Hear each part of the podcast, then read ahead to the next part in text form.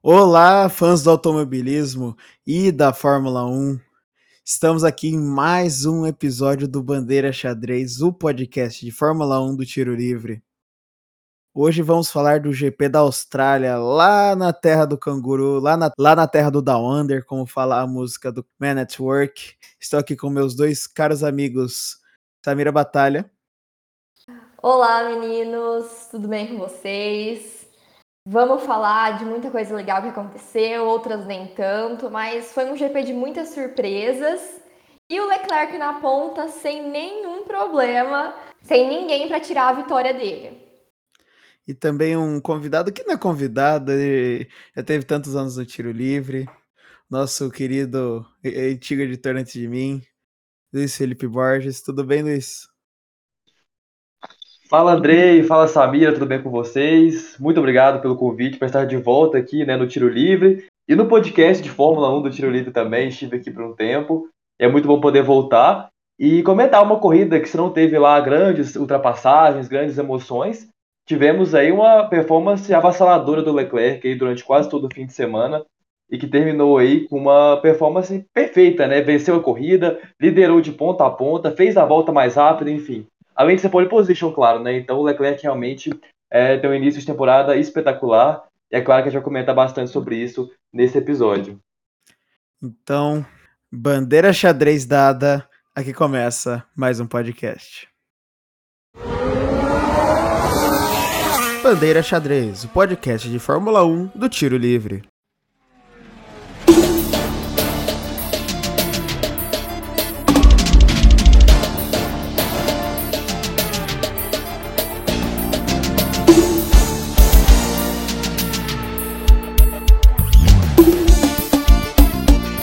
Podcast iniciado e vamos falar algumas informações do GP da Austrália.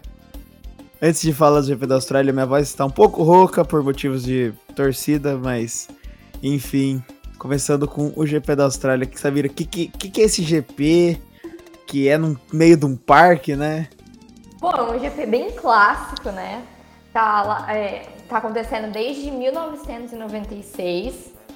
E os australianos, eles são fanáticos por Fórmula 1. A gente viu esse final de semana muita torcida, principalmente pro dono da casa, Daniel Ricardo, mas no geral, muita participação.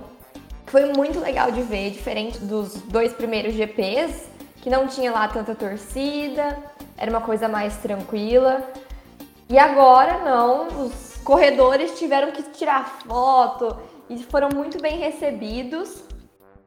Mas falando um pouquinho mais do GP em si, né? Foram 58 voltas, bem menos curvas do que lá no, na Arábia Saudita. Lá eram 20, 27 e dessa vez foram só 14. A volta mais rápida foi do, do Michael Schumacher em 2004, mas a gente já viu que o Leclerc bateu ela em muito. Então, vamos falar um pouquinho mais dele depois. O pódio de 2019, que foi a, última, a última corrida antes da Covid, porque em 2020 a corrida foi cancelada e não teve em 2021 o GP da Austrália. Foi o Bottas em primeiro, Hamilton em segundo e Verstappen em terceiro. E aí, vocês querem comentar um pouquinho dos pneus? Não, então, é interessante você falar das curvas que muitas chincanes, é, algumas chincanes foram é, eliminadas da pista, né? Algumas mais perigosas e foi deixado um trajeto mais até tranquilo, se pode dizer assim, com menos perigo, mas a gente depois vai ver que não houve tanta tanto cuidado com, mas em relação mais aos pilotos do que a propriamente a pista, né? Mas os gama dos pneus, falando sobre os pneus, tivemos o C2, o C3, o C5, ou seja, um, um pneu duro, um pneu médio ali, e um pneu macio, sempre lembrando, né? O pneu duro é o mais resistente, mas é o mais devagar. O pneu médio ali, né? Que justamente é o médio. E o pneu macio, que é o mais rápido, mas é o que desgasta mais. Mas é interessante notar que por conta da Austrália ser aquele calor de maluco, que nem é um calor parecido com o do Brasil até, é, os pilotos não conseguem muito usar o pneu macio ou o pneu, até o pneu médio por muito tempo por, sem um grande desgaste. Então se a gente as corridas, basicamente foram todas de pneu duro. Então, realmente, Foi uma corrida. Talvez se tivesse esse tamanho calor, a gente pudesse ver até umas voltas mais rápidas, mas por enquanto não. Alterações na pista, que você já tinha falado, né? Do largamento das curvas. E também, agora, três zonas DRS, mas que antes eram quatro. É, eu acho muito curioso a gente falar sobre os DRS, porque ia ser a corrida com mais DRS, né? É, era, no início eram quatro, só que ao longo do final de semana eles vi, viram que ia ficar muito perigoso e tiraram uma. Mas afinal, o que, que é o DRS, né? Para a gente entender isso, a gente precisa entender o processo do carro. É basicamente o carro da frente ele gera um excesso de ar turbulento na parte de trás. E isso atrapalha o desempenho aerodinâmico de quem está vindo atrás. Para melhorar a performance do carro que está atrás e diminuir essas consequências da turbulência que foi criada, foi criado, né, a asa traseira móvel. E na teoria, o DRS, que é a asa traseira móvel, é o sistema de redução de arrasto. Isso significa que quando elas abrem, é possível diminuir esse arrasto aerodinâmico para o carro ter uma velocidade final maior e conseguir a ultrapassagem. E eles fizeram isso tudo para diminuir as consequências, óbvio, mas para dar mais emoção para as corridas, para ter mais ultrapassagem. E algumas pessoas até criticam o uso da, do DRS porque torna as ultrapassagens mais fáceis. Mas na teoria é isso que eles querem mesmo.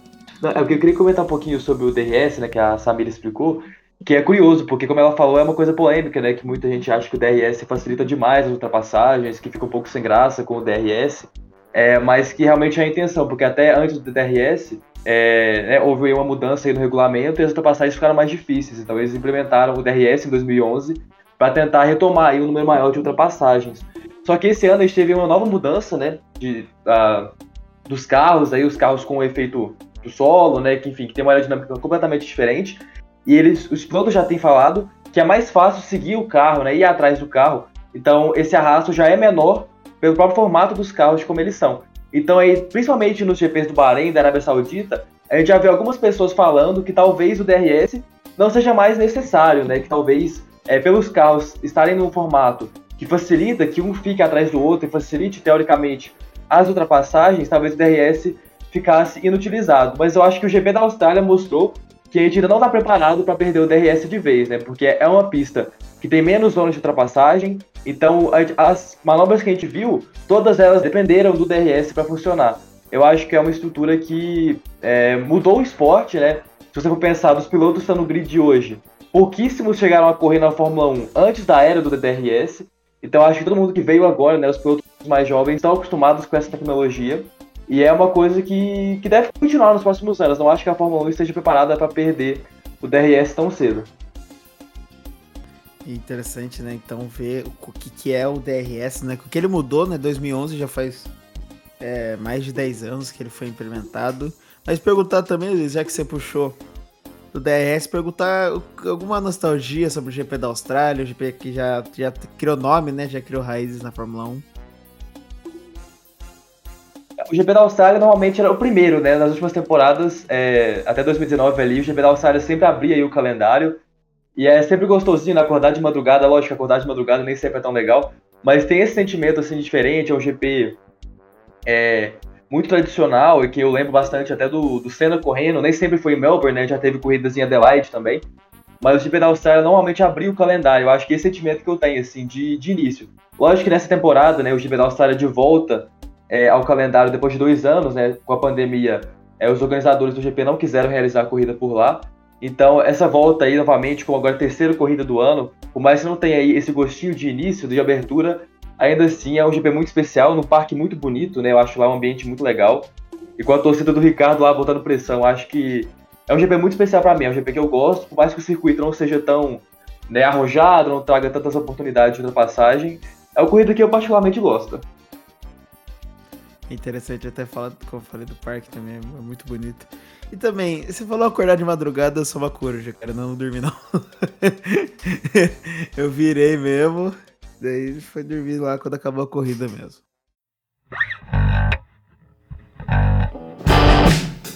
Mas agora, falando do que importa, né? Falando do que a gente veio aqui falar, que é da corrida. Primeiro falando das, dos treinos livres, né?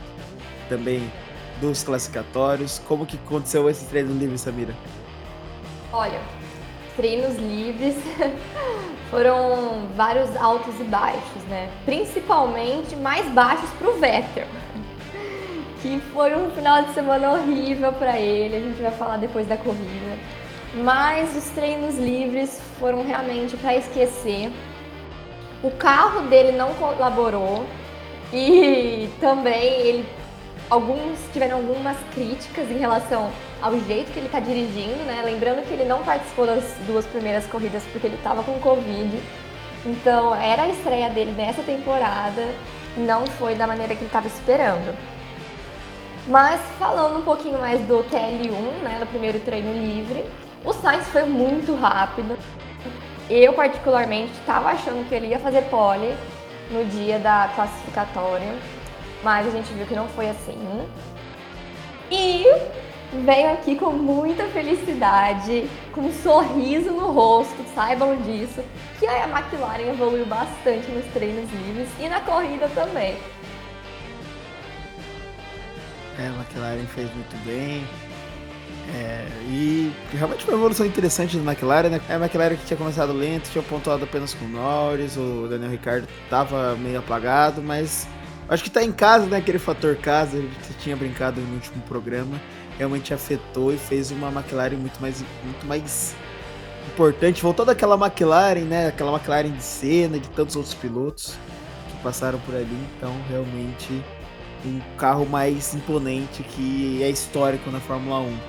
Mas é interessante falar, como você falou, do Vettel que também no TL2 não conseguiu ir bem foi um final de semana trágico, para dizer o mínimo, pro Vettel. A gente vai falar lá na frente mais uma coisa que aconteceu com o Vettel, mas uma coisa engraçada que aconteceu no TL1 é, foi que ele pegou a lambretinha, uma bis, sei lá como você vai falar, uma, uma, uma motinha e saiu dando a volta, porque já que o carro tinha, não tinha ido bem, então melhor dar volta de lambreta para ver se conta algum ponto, mas foi realmente uma cena engraçada do final de semana. É, Luiz, o que você achou do, da pré-corrida, né, dos treinos livres? Como que você viu a performance do, das equipes? Bom, nos treinos livres eu acho que mostrando que a Ferrari continua realmente dominante, que eu acho que o circuito da Austrália favorece muito o carro da Ferrari, porque é um carro muito bom de curva, né, e um carro muito bom de circuitos um pouco mais lentos, né, já não tem uma grande reta no GP da Austrália, que eu acho que se a gente tiver, se a Red Bull teria um pouco mais de vantagem, mas nessas pistas com um pouco mais né, de curvas, um pouco mais lentas, é, a Ferrari tende a ser melhor. E eu acho que como a Samira destacou, e ela ficou muito feliz, e eu também fico, porque eu torço para a McLaren também, já revelando aqui, é, a McLaren evoluiu bastante. Eu acho que o que eu chamaria atenção é realmente isso. O Lando Norris é, ser o líder de um, de um treino livre, né? Se a gente pegasse lá o GP do Bahrein e falasse isso, seria loucura, porque a McLaren começou a temporada muito mal. Então eu acho que o grande destaque realmente é essa boa volta que o Lando fez é, no terceiro treino livre. É, e já levando ele para o classificatório em que ele também foi bem, é, que a gente pode falar agora. É, puxando o classificatório, então, já que eu estou cercado de maquinlaristas, como a gente está se chamando aqui, chamar de laranjinhas. Essa temporada continuando aqui tá com carro laranja. De novo, Leclerc foi um absurdo. Não é para dizer nada, mas ele foi um absurdo. Ele fez. Todos os outros pilotos fizeram 1,18 para baixo e o Leclerc fez um 17,868. Ou seja, é, foi realmente. Ele conseguiu superar todos na, no Q3 e conseguiu ir para pole position. Então, realmente, você, como você falou, a Ferrari está demonstrando uma dominância que na, na temporada passada foi bem, foi, foi a terceira equipe, né? Conseguiu o terceiro lugar no Mundial de Construtores, mas que estava um pouco apagada, não estava aquela Ferrari e essa temporada voltou para falar. É a Ferrari que a gente conhece, não é por nada não, mas é aquela Ferrari que você vê o carro vermelho e você fala, não tem como. Vai, se não ganhar, vai chegar muito perto de ganhar. Mas as Red Bulls também foram nada mal, foram tempo a tempo, muito perto O Pérez no Q2 foi excelente, saiu na liderança, realmente uma performance impressionante do Pérez, mas que na sequência do Leclerc na pole, Verstappen e Pérez na terceira colocação. Então realmente foi uma disputa muito intensa das, dos carros da Red Bull com o Leclerc, mas realmente deu o Monegasque na frente e os dois carros da Red Bull atrás. E para vocês que gostam da McLaren, Lando Norris em quarto. É isso aí. E seguindo, né, na terceira fileira foi só de Mercedes, Hamilton e Russell. Depois Ricardo Ocon, Sainz, Alonso, Gasly, Bottas, Tsunoda, Joe, Schumacher e Magnussen. E as últimas duas fileiras, Vettel Latifi e Stroll e Albon. O Albon que foi uma surpresa na corrida, né?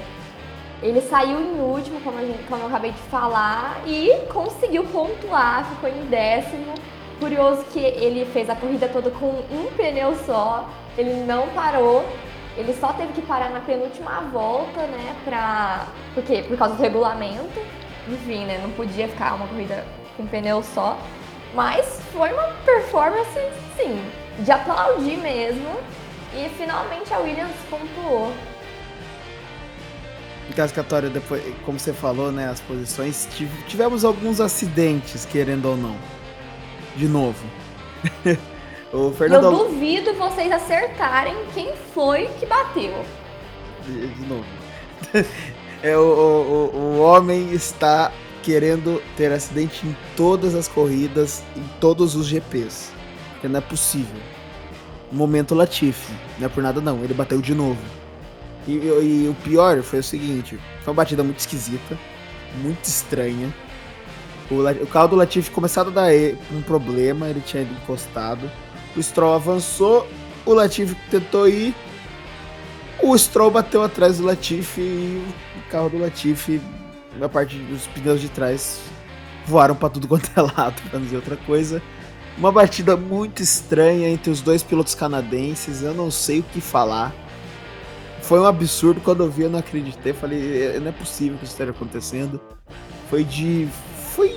Foi, inacreditável. Foi inacreditável o que aconteceu ali. Mas também falando que bateu, infelizmente o, o Fernando Alonso fez uma volta excelente, estava perto de concluir o que provavelmente ia ser a pole position, mas bateu, o carro dando problema e realmente não conseguiu ir tão bem, mas pelo menos conseguiu chegar no Q3. E essa batida do, do Alonso acabou atrapalhando o Sainz, né? Porque o Sainz estava quase que terminando a volta, ia fazer uma boa volta. E acabou que faltando aí segundos, décimos de segundo para ele acabar a volta, deram bandeira vermelha.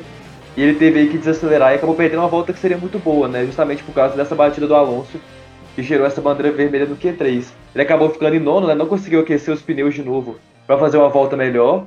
E aí já prejudicou a corrida dele toda, enfim, foi realmente um fim de semana desastroso para o Sainz também. Então agora partindo para o que importa se fazer assim, para a corrida da madrugada de sábado para domingo, aquele solzão de Melbourne e teu Leclerc. o, o, o Monegasque estava simplesmente imparável esse final de semana. Ele fez uma corrida assim maiúscula, se pode assim, uma corrida sensacional, pouca contestação, teve um safety car ali no meio que ele até deu uma disputa muito boa com o Verstappen, que depois a gente vai falar o que aconteceu com o Verstappen. Pouquíssima contestação dos outros pilotos, chegou a ficar 15, 18 segundos à frente do segundo lugar. Foi um primeiro lugar, assim, realmente uma corrida única, pode assim. E, e fast slap ainda para coroar tudo, é que ele tava no rádio falando: Ah, não, na última volta eu vou fazer fast slap. E a equipe, e a equipe da Ferrari falando: Não precisa, não tem como chegar no seu tempo. Cara, foi realmente um absurdo. A Ferrari realmente voou e o Leclerc voou nessa corrida de domingo. E foi o melhor áudio do final de semana, porque ele tava louco ali para fazer volta mais rápida, volta mais rápida, e ele já tinha, ninguém ia chegar. E ele continuando, ele queria fazer, né, para coroar a equipe mesmo. Foi uma atitude muito legal dele, mas ninguém ia conseguir chegar de qualquer jeito. E o que mais que a gente pode destacar da corrida? Pode falar também que coitado do Alonso, teve azar no boxe e ferrou por último. Realmente, o que esperava ser uma corrida muito boa do Alonso, ele queria, porque queria pole, não deu certo a corrida também. E realmente foi uma corrida muito ruim para ele, mas, mas também, considerando a outra Ferrari, que é a do Sainz, ele saiu pessimamente. Na saída, ele saiu em nono, né? E caiu logo para 14 colocação, um começo terrível. E por conta dos pneus, que dizia que ele não estava acostumado com os pneus duros que estavam sendo empregados ali na corrida, ele rodou, foi para a pista de parada de escape e realmente teve que sair da corrida logo no início. O Sainz que começou, como a gente falou no TL1, muito bem. A gente achava que ia ser um, um Sainz assim que estava disposto a, a lutar para ganhar o GP, realmente saiu muito cedo e não deu certo. Acho que foi um fim de semana realmente com muitos problemas, né? Eu acho que é até um pouco normal, assim, né? A gente tá voltando aí né, com um novo regulamento, carros totalmente diferentes. Acho que as equipes ainda estão numa curva aí de aprendizagem, né? Para conseguir chegar no ideal, né? A gente vê a McLaren, por exemplo, que começou pessimamente o torneio e agora tá ali, né? Quinto, sexto, fez uma boa performance é, nessa corrida. Então, assim, eu acho que todas as equipes ainda estão se adaptando. Mas claro que são corridas valendo, né? Não é uma corrida de, de teste, já tá valendo a temporada. Então, esses acidentes, principalmente com o Verstappen, que também teve um problema, né? Acho que ele deve estar aí muito insatisfeito com tudo que tem acontecido, porque já é o segundo abandono dele em três corridas. Claro que ele venceu na Arábia Saudita, mas é o segundo abandono dele e ele tá ficando para trás, né? Ele já tá aí quase 50 pontos atrás é, do Leclerc na classificação. Eles devem ser os rivais que devem brigar por esse título esse ano, ao que tudo indica. Mas para ele, esses problemas que a Red Bull vem tendo realmente tem prejudicado bastante é, a própria performance dele para o futuro do campeonato. Né, a gente também teve o Vettel com problemas de novo, ele também abandonou a corrida no final. O Vettel, inclusive, ainda não conseguiu pontuar, não conseguiu nem terminar uma corrida nesse ano. Então, acho que esses problemas, por mais que eu esperasse um pouco que fosse acontecer por essa mudança aí no regulamento, é, acho que a tendência a partir de agora é que as equipes consigam se organizar é, para evitar que isso aconteça, até para não prejudicar o andamento aí é, do campeonato. Mas como a Samira falou anteriormente, o álbum fez um negócio em compensação dos outros carros que deram problema, o Verstappen, que o carro deu problema de novo. Isso é até preocupante de falar, né? De fogo, que já tinha acontecido na primeira corrida, no classificatório da primeira corrida. Então, realmente, a gente tem que tomar. Tem que ficar preocupado com isso. Mas o álbum fez algo incrível. É o pneu de Adamantium. Da, das 56 voltas, ele fez 55 com o mesmo pneu. E só para ressaltar uma coisinha antes do Verstappen, que não foi o mesmo problema da primeira corrida. Na primeira corrida, é, o combustível não chegou na bomba. Dessa vez teve o vazamento do combustível. Então, assim, esse motor da Honda realmente precisa evoluir, porque como o próprio Verstappen disse, a meta agora é conseguir terminar uma corrida. E a gente, no começo da temporada, tava esperando ele muito competitivo, como a gente viu na segunda corrida, que ele venceu. Porque ele é o atual campeão e ele não pode ter problema no carro. Ele não veio para essa temporada para ter que sofrer com problema no carro. Ele tem que ter o foco total dele em ganhar do Leclerc, né? E conseguir o bi dele, o bicampeonato. Então, assim, é uma coisa pra para a Red Bull pensar bastante e, e vai ter muito trabalho. É até preocupante do ponto de, cara, como que o campeão, que foi um campeão assim muito disputado na temporada de 2021, foi um final incrível. Mas como que o campeão na temporada seguinte pega um carro tão terrível que tá tendo tantos problemas? Não é um carro menos potente, é um carro mais fraco, como a gente estava vendo talvez a McLaren e a Mercedes no começo das primeiras corridas, a gente já testou isso mas que agora já estão começando a ir bem melhor. Cara, são carros que estão tendo problemas. Problemas, assim, impensável. A frustração do Verstappen em uma das entrevistas era visível. Ele tava, ele tava disputando muito bem com, com o Leclerc. O, se é, é para dizer um piloto que tava disputando para a para com o Leclerc a corrida, era o Verstappen. E ele parou, e, se tava, e os dois estavam fazendo corridas excelentes. O Leclerc foi para cima, e fez 18 segundos de diferença do segundo lugar, que daí foi pro, pro Pérez, né? Então realmente é algo frustrante, né? Não tem o que falar. Quem torce pra Red Bull deve estar tá frustrado, igual o Verstappen esteve. Realmente um, uma coisa muito estranha que aconteceu. Vamos ver se, como você falou, o motor Honda vai melhorar nessa sequência, mas é realmente um começo preocupante para a Red Bull que teve um 2021 tão bom. Por outro lado, o Pérez foi até bem nessa corrida. O que vocês acharam? Achei o desempenho dele sólido até. Achei ótimo. Foi realmente muito bom. E ele até teve uma parte na corrida que estava disputando com o Hamilton ali posição, querendo ultrapassar e ultrapassou. A gente viu isso, que o carro da Red Bull realmente está à frente do da Mercedes. E ele conseguiu se sair muito bem. Então realmente foi uma corrida interessante do Pérez, né? O Pérez que tá indo até melhor na pontuação do que o seu colega de equipe Verstappen. E também, né, Russell. Tá mandando muito. Não, precisamos falar do Russell, porque assim, o cara tá em segundo no, na disputa de pilotos. Simplesmente só tá atrás do Leclerc. Marcou 37 pontos já. E eu acho que nesse comecinho ninguém estava esperando. É uma surpresa muito grande. Porque como a gente comentou, a disputa esse ano seria entre Leclerc e Verstappen. E é tava todo mundo esperando.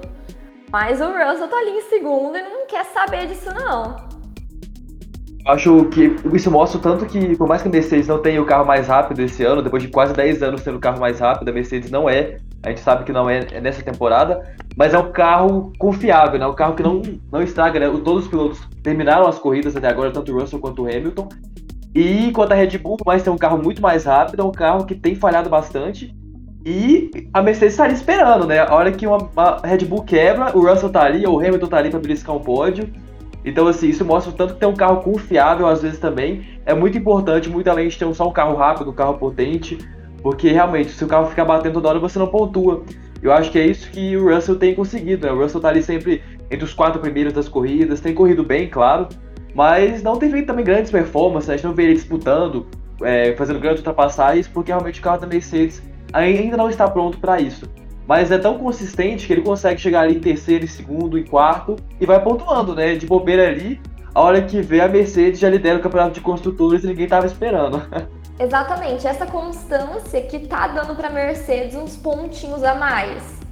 Porque é uma decepção ver Mercedes. Ao mesmo tempo que é muito bom ver outras equipes disputando, né? Mas a Mercedes realmente está com problemas, não está conseguindo chegar ali na ponta, mas a gente vê que, por ser uma equipe muito confiável, como o Luiz disse, eles ainda estão bem no campeonato. Eles estão conseguindo fazer, eles estão aproveitando as deixas, né? Como, por exemplo, na primeira corrida, tanto o Pérez como o Verstappen deixaram, e agora nessa última corrida da Austrália, o Verstappen largou. Então, eles estão conseguindo aproveitar as oportunidades. É, e o Hamilton que estava tendo um pouco de dificuldade com o carro, né? A gente até falou. Ficou em quarto, ou seja, por muito pouco também não foi uma dobradinha da Mercedes. Então, realmente, parece que a Mercedes não tá tão no palco quanto tava na temporada passada, mas ela tá ali comendo de beirada em beirada, terceiro, quarto, quinto lugar ali bem bem cuidadoso e já tá fazendo uma performance assim que é interessante de ver. Vamos ver se a Mercedes vai acertar o carro, como o Luiz falou, é um começo de temporada, apesar de já estar tá valendo, os carros vão sendo ajustados, né, por terem essas mudanças bem é, severas nos carros. Mas também, para vocês que são McLaristas, Norris em quinto e Ricardo em sexto, não tem que falar. Valeu todas as horas de sono que eu perdi. é isso, e também mostra o quanto que, né, que a McLaren tem dois grandes pilotos, né? O Norris e o Ricardo não podem ficar no fundo, sabe? São dois pilotos é, principalmente o Norris, que é muito promissor, o Ricardo, lógico, mais experiente. E tava me dando agonia, não sei se na Samira, que é torcedora também, ver eles lá atrás, saindo no Q2, saindo no Q1 e me dando incômodo mas ainda bem que a equipe conseguiu voltar para os eixos. Fizeram uma corrida muito sólida, né? Claro que a McLaren não é uma das três melhores, talvez seja a quarta, quinta melhor equipe é, da temporada desse ano, mas é uma equipe tão tradicional e tão forte não pode ficar lá atrás. Eu acho que essa corrida, tomara que seja um indicativo de que as próximas a McLaren siga evoluindo e não volte para o final do grid, porque não é lá que ela pertence.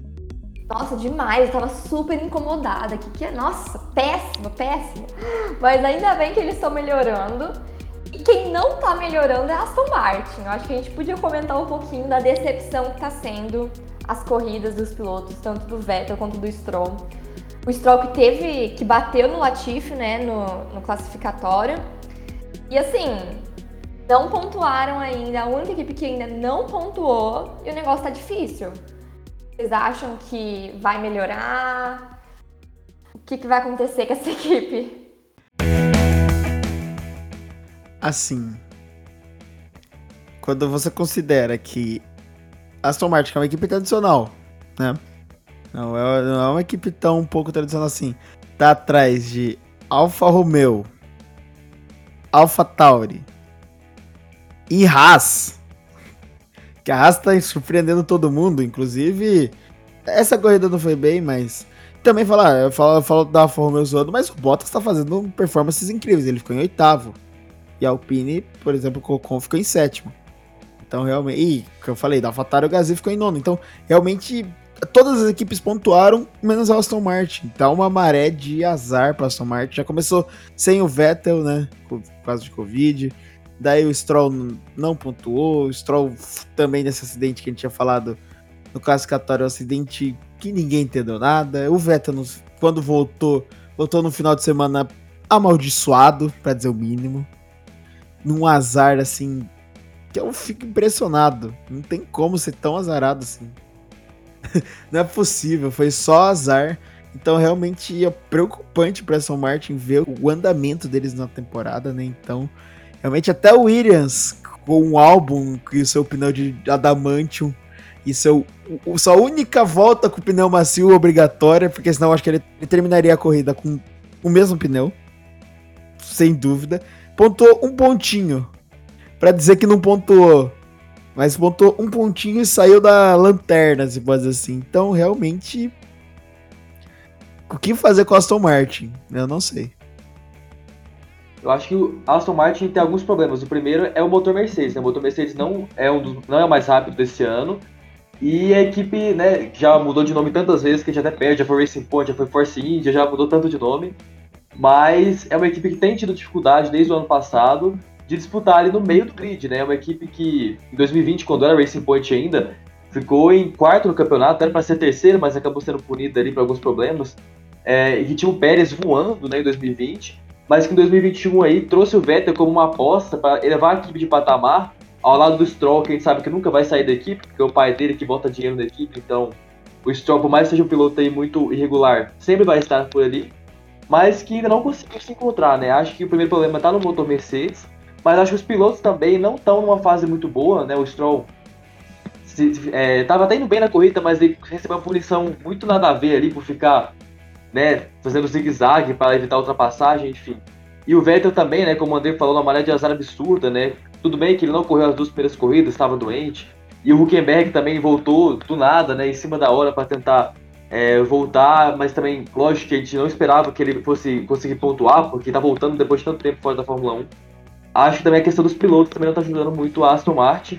Não vejo um futuro muito promissor, confesso. Acho que é uma equipe que tem muitos problemas, ainda está se organizando novamente, tem problemas financeiros. É, mas eu acho que é uma equipe que, infelizmente, nesse ano deve ficar mais pro fundo do grid ali junto com a Williams e com é, a Williams, né? Eu acho que basicamente. Porque a gente viu a Alfa Romeo indo muito bem com o Bottas, a gente vê a Haas também evoluindo com o Magnussen e com o Schumacher. Então, assim, acho que realmente a Williams e a Aston Martin devem ficar mais pro final do grid desse ano. Até a formadora AlphaTauri tá melhor que as duas, né? Então, assim, já é um. um é, a AlphaTauri tem o Gasly, né? Que eu acho que é um piloto espetacular. Eu acho que o Gasly é muito desperdiçado de ainda estar na AlphaTauri. Lógico que a gente sabe que a experiência que ele teve na Red Bull não foi boa, então por isso talvez ele não volte para essa equipe. Mas o Gasly é um piloto assim, fenomenal e que acaba carregando um pouco a equipe nas costas. Eu acho que o Tsunoda é um piloto muito talentoso, que ainda está se formando dentro da, da Fórmula 1. Ele teve aí alguns problemas também mecânicos né, nas últimas corridas, mas eu acho que o Gasly acaba carregando um pouco a AlphaTauri para cima. Mas a Williams e a Aston Martin realmente eu não vejo, infelizmente, muito futuro não. Aí, como você falou da Aston Martin que trocou de nome, eu lembro como ela como Force, que era um carro interessantíssimo, mas é realmente. E como você falou, Stroll, os dois acidentes foram dos dois pilotos que pagam, se pode dizer assim, né? São os dois pilotos pagantes da Fórmula 1. E foi um acidente ridículo né, no classificatório. A gente. é impressionante falar isso, uma coisa que até não sei se vai gerar polêmica, mas a gente ficava tão bravo e tão cego com o Mazepin ano passado, dos absurdos que ele fazia, que a gente não notava o Stroll, que também não tava indo bem. E o Latifi, agora, que, Latifi, o homem que quer bater em todos os GPs. Não, não tenho o que falar. A única explicação para ele querer bater é ele ter um momento só dele aqui no nosso podcast, entendeu? Porque não tem outra explicação. Já já tô quase dos roteiros aqui, já daqui a pouco eu vou ter que colocar um especial só do Latif. Porque tá impressionante. o, o tá cara, difícil. Tá difícil. É, assim, é, e é sempre uma questão polêmica de falar dos pilotos pagantes de Fórmula 1, né? Então, é interessante notar isso, mas realmente, mas voltando, dando a volta na tabela, né? Indo lá para cima, Ferrari com 104 pontos. Tá a 39 pontos da Mercedes, então realmente uma diferença assim absurda. Simplesmente absurda. E a Mercedes, como a gente falou, que a gente não vê tão forte. Ela vai comendo de beiradinha. Logo atrás vem a Red Bull com 55. A McLaren subiu para quarto com 24, superando a Alpine que está com 22. E depois a Alfa Romeo com 13, a Haas com 12, a AlphaTauri com 10. Daí, como a gente falou, o Williams com um pontinho e a Aston Martin com 0. E nos pilotos, o nosso, o meu, nosso, ai. o, o Leclerc, o nosso Monegasque, com 71 pontos basicamente isolado por enquanto na ponta. Seguido pelo Russell com 37. O Sainz com 33. Ou seja, tá uma Ferrari na ponta, Russell, outra Ferrari do Sainz. O Pérez com 30, que subiu umas posições. Então ficou em quarto. O Hamilton com 28. O Verstappen com 25. O Ocon com 20. O Norris, olha aí, com 16, o Magnussen com 12 e o Bottas também empatado com 12. Ou seja, até que tá um, um top 10 dos que mais tem pontos até agora. Bem variado. Talvez seja o efeito de começo de temporada, né? E também dos carros novos, mas é realmente interessante notar que até que tá variando bastante. Tem no top 5 tem duas Ferraris, duas Mercedes e uma Red Bull. Eu acho que se a gente falasse isso pra alguém que tá vendo ano passado, a gente ia falar que a gente tá maluco, mas é realmente uma situação bem interessante. Eu não sei você, Luiz, mas o Andrei, ele. Olha, ele fica assim, se segurando para não falar monegato. Eu tenho certeza. Olha, por mim é monegato mesmo, viu? Antes ficaria no monegato, porque. é charmoso Charles Leclerc, viu? É um cara né, realmente privilegiado na beleza. E no talento também, né? Eu acho que essa liderança dele, 71 pontos, né? Contra o Russell, que é o segundo agora com 37, é uma vantagem de quê? De praticamente uma corrida, né? Porque 25 pontos você faz uma corrida, o Russell não passaria o Leclerc, né? Então, o Leclerc tá garantido na liderança é, na próxima corrida, independente do que acontecer. E a gente tá no começo do campeonato ainda, né? Então, acho que, claro, tem muito da Ferrari também, tem um momento muito bom, mas o Leclerc tá guiando de uma forma espetacular. Eu sempre vi nele um piloto com potencial de ser campeão mundial, desde que ele entrou na Fórmula 1, em Sauber, enfim. Mas agora realmente eu acho muito difícil, né? Lógico que tudo pode mudar nas próximas corridas, mas nesse cenário atual, se alguém conseguir tirar o título do Leclerc, realmente vai ser um feito extraordinário, porque o que ele tá correndo é um absurdo. Posso falar que sai, Zica. Sai.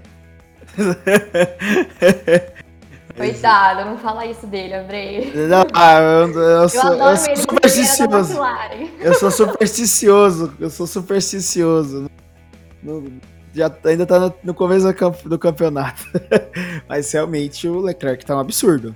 É, é, é, e quando ele foi pra Ferrari, ele foi com uma promessa, né? Ele fez. É, um dois, 2021 foi uma temporada até interessante, mas não tava aquele que a gente tava esperando, né? Quem que torce pra Ferrari tava esperando, mas essa temporada realmente todo mundo abriu os olhos e, meu Deus do céu, onde surgiu? É, realmente, para quem viu as últimas duas temporadas, não tava esperando isso dele. Mas eu realmente era um piloto com muito potencial e parece que o potencial tá se provando mesmo, assim. Realmente, o piloto de Mônaco. Não vou falar o que vocês falaram antes. é, mas ele realmente está indo tão bem que. É, é, vamos ver o que vai ser a próxima corrida, né? E também a próxima corrida agora, uma tradicionalíssima. Não tem como dizer que é mais tradicional que isso, não. Apenas. Falando em próxima corrida, vamos ter corrida sprint. para felicidade de muitos e para tristeza de outros. Porque é outra polêmica dentro da Fórmula 1. Eu não gosto. Eu particularmente não gosto da corrida sprint, não. Mas vamos para a Itália, então. Para o GP tradicional de Imola. GP realmente marcante na Fórmula 1. Assim, GP. Tantas coisas aconteceram. Tantas coisas tristes aconteceram também, né? Imola sempre a gente lembra do acidente do Senna. E... Mas realmente é um GP assim que Fórmula 1, se falar de GPs mais tradicionais, Imola e Mônaco com certeza estão na lista. E, então, anota aí, dia 24 de abril. A gente vai ter uma pausazinha de uma semana, né? A Páscoa ali, passar com a família, então realmente não vai ter corrida.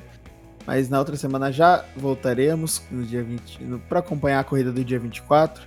Como a Samira falou, primeira corrida sprint do ano. Eu não gosto. Luiz, você gosta das corridas sprints? Eu não gosto. ah, admito sim. Eu acho interessante assim, a Fórmula 1 tentar trazer coisas diferentes. Né? Eu acho que aquele formato estava ficando um pouco batido já do treino, né? O treino classificatório, corrida e tudo mais. Eu acho que às vezes tentar algo diferente pode ser interessante. Mas ainda não acho que seja o formato ideal. Eu acho que os pilotos, né, por ser uma corrida antes de uma outra corrida, eles ficam um pouco mais conservadores do, que o normal. Claro que ano passado a gente teve no GP do Brasil é, o Hamilton avassalador na corrida sprint, né, ganhou 15 posições para conseguir largar em décimo ainda, porque tinha uma punição ali no meio. Mas talvez essa seja a única grande emoção que a gente teve em corridas sprints até agora.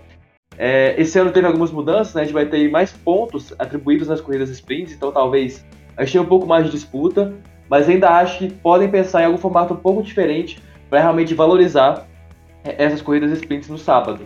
Eu particularmente gosto, acho que é bacana a gente ter mais ação no fim de semana, mas ainda acho que algumas coisas podem melhorar.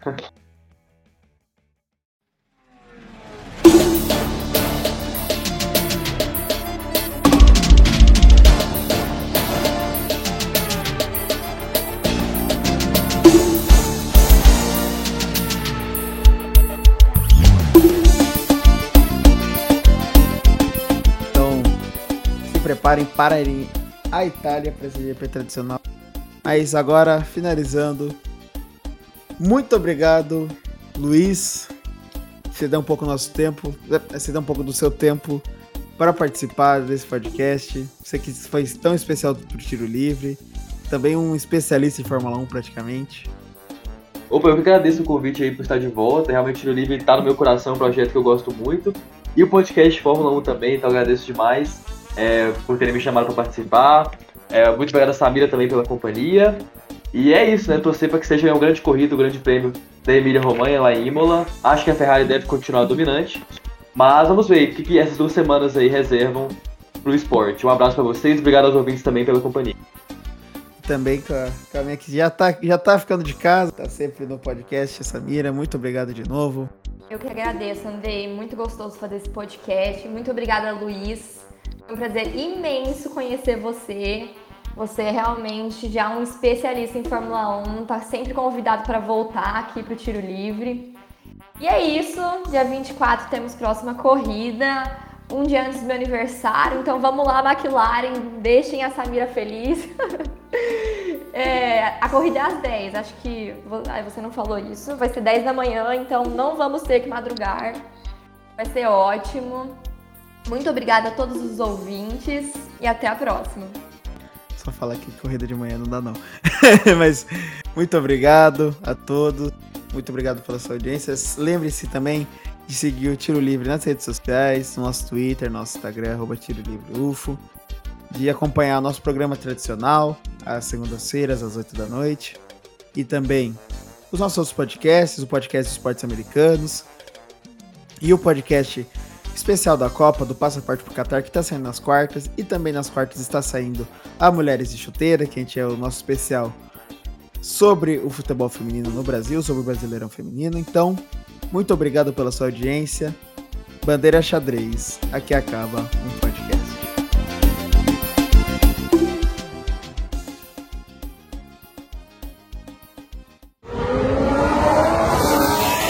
Bandeira Xadrez, o podcast de Fórmula 1 do Tiro Livre.